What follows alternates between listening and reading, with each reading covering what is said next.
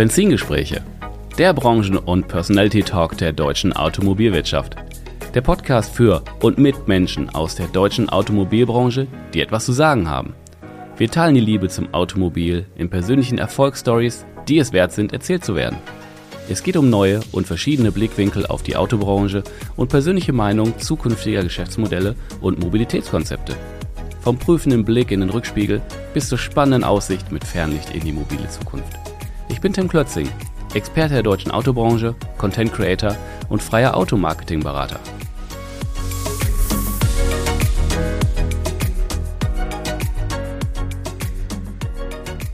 Bevor es nun losgeht, ein kurzer Hinweis auf einen starken Partner, der diesen Podcast möglich macht. Kawau.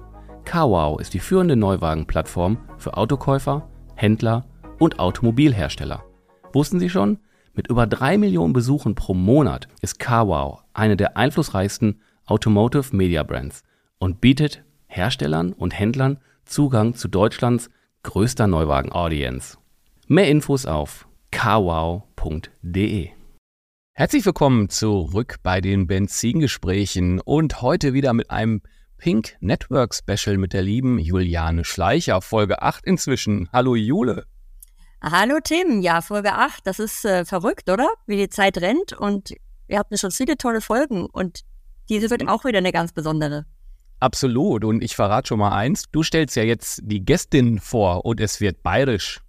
Ja, es wird sehr bayerisch, denn ich habe mit Daniela Bader gesprochen. Sie ist Geschäftsführerin von der Bader Mainzel Gruppe im beschaulichen Bruckmühl in Oberbayern, südlich von München. Und das Beste dran, ich habe sie besucht. Ich durfte mal wieder ein bisschen Autohausluft schnuppern, habe mit ihr gesprochen, mit Kollegen gesprochen.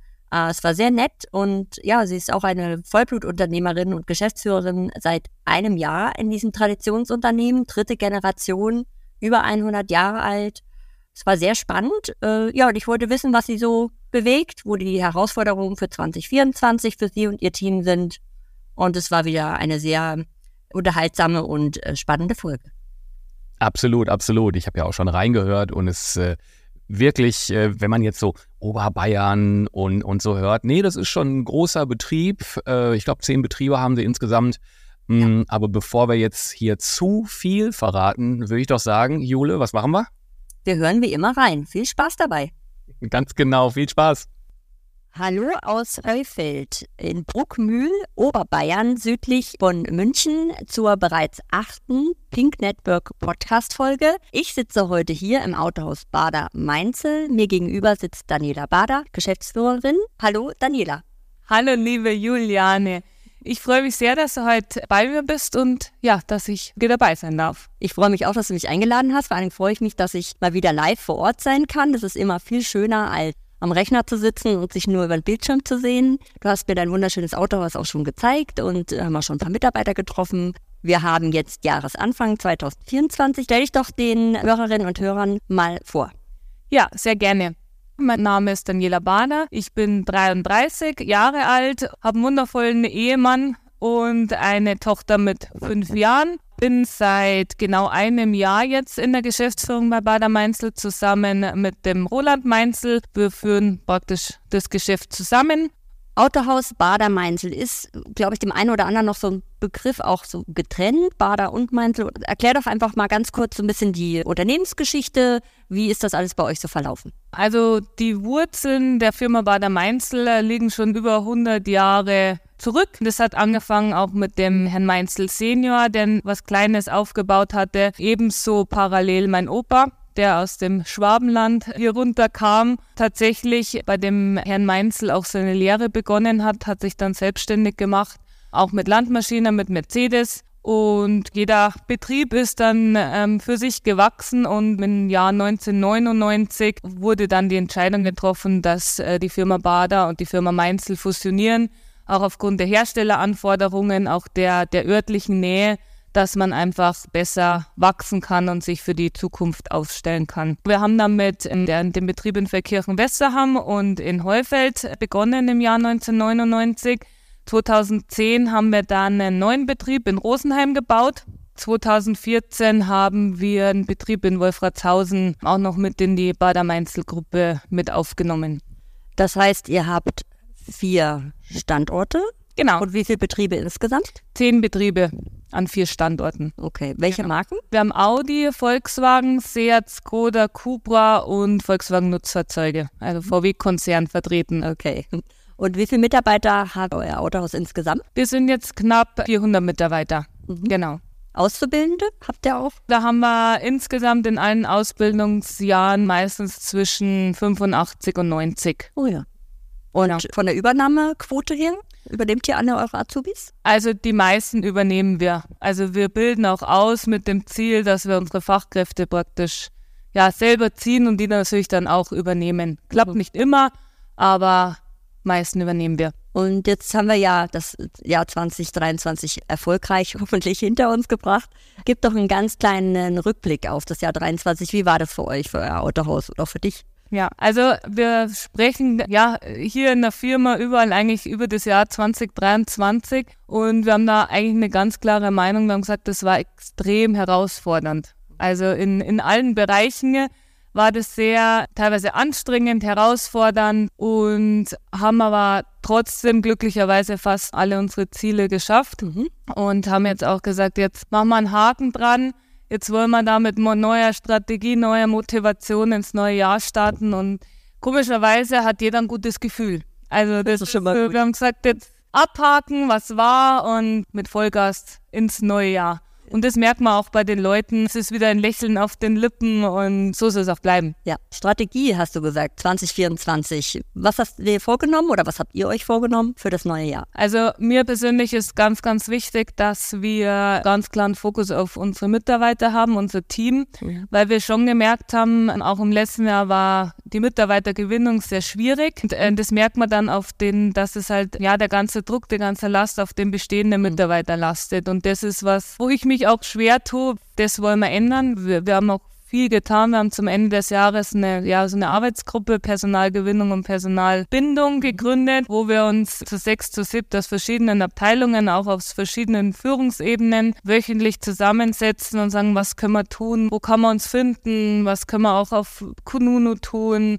einfach so die, ja, gewissen Sachen. Und das ist, das ist für mich ganz klares Ziel, dass wir wieder ein Miteinander bekommen und dann auch wiederum natürlich zufriedene Kunden Gibt es denn schon aktuell Aktionen oder besondere Sachen, die ihr für eure Mitarbeiter macht? Also wir haben ja das E-Gym Wellpass. Das ist praktisch so eine Mitgliedschaft, wo der Arbeitgeber einen Teil dazu bezahlt oder wir bezahlen einen Teil dazu, einen Teil der Mitarbeiter, wo er kann in Fitnessstudios gehen, zum Klettern gehen, Massagen, also ganz viele verschiedene Dinge für eigentlich einen schmalen Preis. Wir haben auch Jobrad. Das heißt, man merkt ja, dass das gerade das E-Bike-Geschäft äh, anzieht Ja. ähm, und dass jeder ganz wild aufs Fahrradfahren ist, gerade bei uns in der Region. Das haben wir mit bei unserem Portfolio. Wir machen regelmäßige Mitarbeiterveranstaltungen. Wir haben einmal im Jahr eine große Weihnachtsfeier mit allen 400 Leuten, dass wir einfach im Jahr uns alle einmal sehen. Das ist uns sehr wichtig. Und unterm Jahr, da gehen die Standorte mal zum Go-Kart fahren oder mal zum Fahrradfahren, dass da die Bindung sehr groß ist, auch in den Teams. Wir haben Weihnachtsgeld, wir haben so eine Art Urlaubsanwesenheitsprämien. Wir haben uns ein bisschen umgestellt mit ein bisschen flexibleren Arbeitszeiten. Geht nicht immer und nicht überall in allen Abteilungen, aber auch von den Stundenanzahlen. Okay, was heißt flexibel? Kannst du ein Beispiel nennen? Also, Ja. Wir sprechen jetzt wahrscheinlich nicht von einer Vier-Tage-Woche. Ähm, haben wir teilweise schon, vor allem auch an den Countern, die dann vier Tage Woche haben, praktisch in einer Rollierung rotieren. Ah ja. Genau das haben wir. Das machen wir auch da, wo es möglich ist oder wo es irgendwo geht. Wir haben auch so, so Kernarbeitszeiten, jetzt auch in der Verwaltung, von 9 bis 16 Uhr. Alles davor und danach könnte sich selber einteilen. Dass man so ein bisschen, ja, die Flexibilität, einer ist der Morgenmensch, einer ist, wird nachts fit, dass man das so ein bisschen individualisieren kann. Und du bist ja Geschäftsführerin seit einem Jahr, hast du gesagt. Was sind denn deine Hauptaufgaben hier im Unternehmen? Also ich bin verantwortlich für die Marken Audi, VW und VW Nutzfahrzeuge im Neuwagenbereich, für unsere Autovermietung und eigentlich für die kompletten kaufmännischen Bereiche, also Marketing, Buchhaltung, Personal. Das sind so meine Hauptaufgabengebiete. Und ihr habt ja jetzt schon gerade bei VW und auch bei Cupra das ähm, Agenturmodell jetzt eine Weile in der Anwendung. Was ist so für dich m, der größte Unterschied zwischen dem Händlermodell und dem Agenturmodell, so mal wirklich aus der Praxis, aus dem Alltag heraus. Ja, also der entscheidende Unterschied ist tatsächlich das Nachlassverhalten. Mhm. Gerade bei Volkswagen sind ja keine Nachlässe mehr möglich. Mhm. Und das ist für uns der größte Unterschied, neben natürlich, dass Vorführwagen- und Lagerwagenregelung ein bisschen anders ist. Mhm. Aber so die kein Nachlassverhalten ist, okay. ist eigentlich ja schon ein großer Unterschied. Und wahrscheinlich ja dann auch so das ganze Thema Stärkung der eigenen Marke. Wie bewertest du die Stellung der eigenen Marke, gerade in Bezug auf das Agenturmodell? Also das ist tatsächlich das Allerwichtigste für uns. Das wird auch noch wichtiger werden, wenn wir jetzt dann mit Audio mit Nutzfahrzeugen ins Agenturmodell gehen, weil, wie ich vorher gesagt habe, wenn es halt keine Nachlässe mehr gibt, dann muss ich mich einfach mit meiner Dienstleistung, mit meiner Marke, mit meinem Service unterscheiden. Mhm. Und da sind wir auch schon dabei, aber wir möchten noch mehr tun, einfach auch um die Kunden zu begeistern, ihnen einfach einen perfekten Service zu bieten. Mhm. Und ich meine, ihr habt ja gerade hier in eurem Landkreis oder regional, lokal ja schon eine starke Marke. Also Bader Mainzel, meine ich, ist ja schon recht bekannt. Ja. Auch über viele Jahrzehnte auch. Ich glaube, da kann man, glaube ich, gut was draus machen, das noch ausbauen. Das stimmt. Ausruhen darf man sich natürlich nee, nicht. nicht. Ähm, aber deswegen wollen wir auch noch stärker und auch das praktisch Bader Mainzel in Verbindung mit Kundenerlebnis mhm. einfach in Verbindung gebracht wird. Mhm. Thema Branding. Wie seid ihr so im Marketing beziehungsweise auch äh, speziell im Social Media Bereich aufgestellt? Seid ihr da schon sehr aktiv? Ja, also wir haben tatsächlich, also vor allem, also wir machen auch ein bisschen YouTube, wollen wir jetzt auch wieder ein bisschen mehr machen, aber vor allem Instagram und Facebook. Mhm. Wir haben das vor circa einem guten halben Jahr, also wir haben es immer schon bespielt, auch regelmäßig, aber einfach nicht in dem Umfang, wie es der Algorithmus mhm. gerne hätte. Und wir haben es seit einem guten halben Jahr umgestellt. Wir posten tatsächlich täglich Stories. Mhm. Und auch nicht nur immer Angebote. Klar, muss man auch mal machen, kann man auch mal eine Werbeanzeige machen, aber ich denke, dass die Menschen halt einfach uns auch als Autohaus sehen wollen, Modelle, Produkte mhm. und uns auch als Autohaus.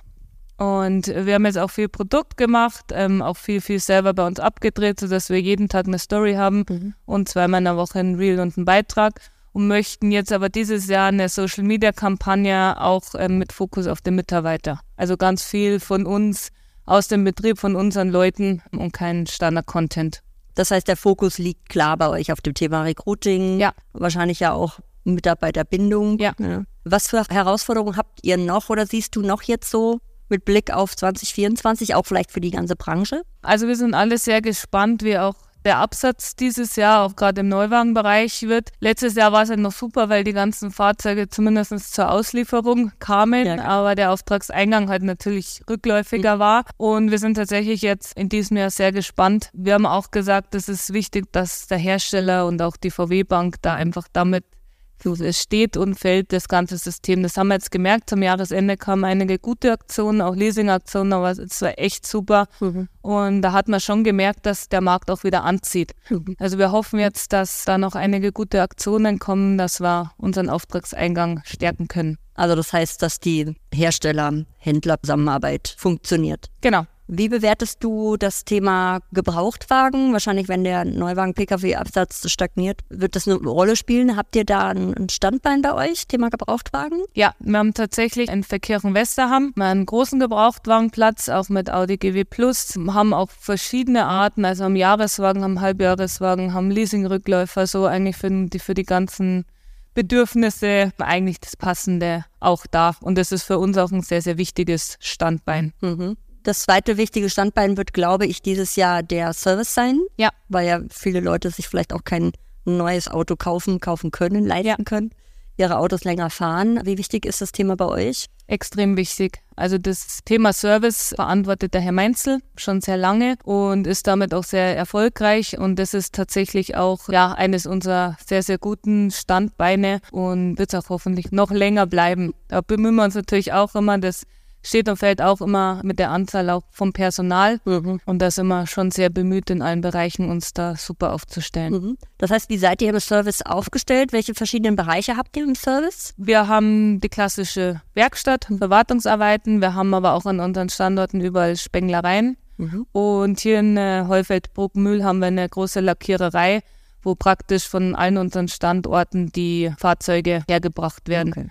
Genau, wir haben für Nutzfahrzeuge auch noch extra Hebelbühnen Das heißt, das rundum sorglos Angebot Richtig. für den Kunden. Richtig. genau, dass er alles bei euch kriegt. Ja. Kommen wir nochmal auf deine Position als Geschäftsführer zurück, beziehungsweise ihr seid ja ein Familienunternehmen. Thema Unternehmensnachfolge. Wie war das so für dich, sozusagen so ein bisschen in die Fußstapfen zu treten? So, und viele kennen dich ja wahrscheinlich auch schon von klein auf. Wie war das so für dich, dieser ganze Prozess der Unternehmensnachfolge oder da einzusteigen jetzt in die Geschäftsführung? Also war ein sehr spannender Prozess. Wir haben das jetzt über, also ich sage jetzt mal, ab Fertigstellung vom Studium bis, bis in die Position der Geschäftsführung waren es jetzt zehn Jahre. Mhm. Und genau, ich war auch mal zwischenzeitlich in einem anderen Autohaus, Mhm. um einfach auch mal ja die Perspektiven ein bisschen zu erweitern und auch nochmal ein bisschen was anderes zu Das ist ja erfahren. auch wichtig, glaube ich. Genau, genau. absolut. Ich habe nach meinem Studium tatsächlich als Automobilverkäuferin angefangen, habe da auch ganz normal eine Zertifizierung gemacht. Mhm. Habe dann eben den Abstecher ins andere Autohaus gemacht. Als ich dann zurückkam, war ich mit unserer Finanzleiterin und habe praktisch den kompletten kaufmännischen Bereich geführt. Bin dann wieder ins Operative zurück und habe in Wolfratshausen den VW Pkw verkauft, war ich Verkaufsleiterin.